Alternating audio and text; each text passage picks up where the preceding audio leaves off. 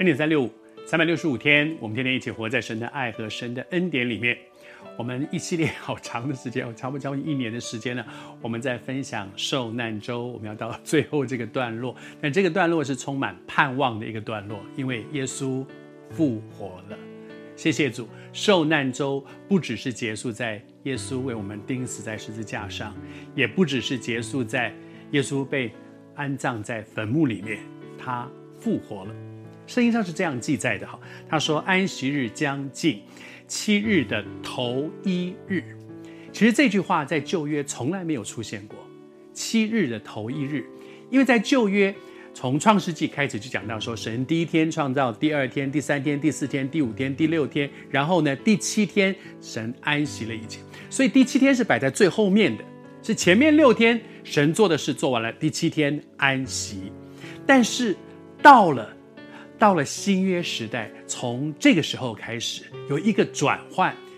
安息日这一天呢，到安息日之后的这一天，第七天被称为是主日，而圣经上说这是七日的第一日，把星期天搬到最前面来了。七日的第一日，为什么呢？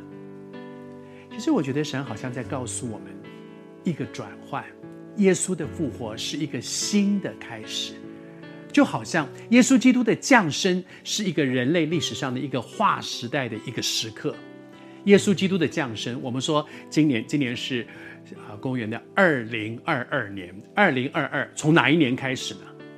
从耶稣降生开始。所以不管。我们过去有宗教信仰，没有宗教信仰，或者是在哪一个宗教信仰当中，我们都必须承认一件事情：耶稣基督的降生是人类历史上一个划时代的时刻。因为从他降生开始，之前叫做纪元前，之后叫纪元后，从他的降生开始，而耶稣基督的降生是人类历史上一个划时代的一个时刻。耶稣基督的复活带来一个全新的开始，这个全新的开始是七日的第一日。为什么？因为耶稣的复活是一个全新的开始。耶稣的复活在人类的历史当中，在人的每一天的生活里面，都是一个全新的开始。主日是七日的第一日，因为耶稣复活。所以许多的时候，在很多的教会里面，哈，在聚会的时候，开始聚会的时候，宣告今天是主日，是耶稣复活的日子。我我我小的时候有时候不太了解，不懂，说为什么说这是耶稣复活的？耶稣不是在复活节那一天复活的吗？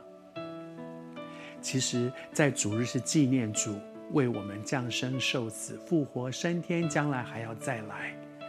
而七日的第一日是主日，是纪念主为我们复活的日子。他帮助我们，让我所有的生活，每个礼拜的生活，都是从什么时候开始呢？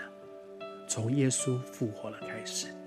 但愿今天，耶稣也提醒我们，我的人生要围绕在一个主题：我的主是复活的主，他把复活的生命给你给我了。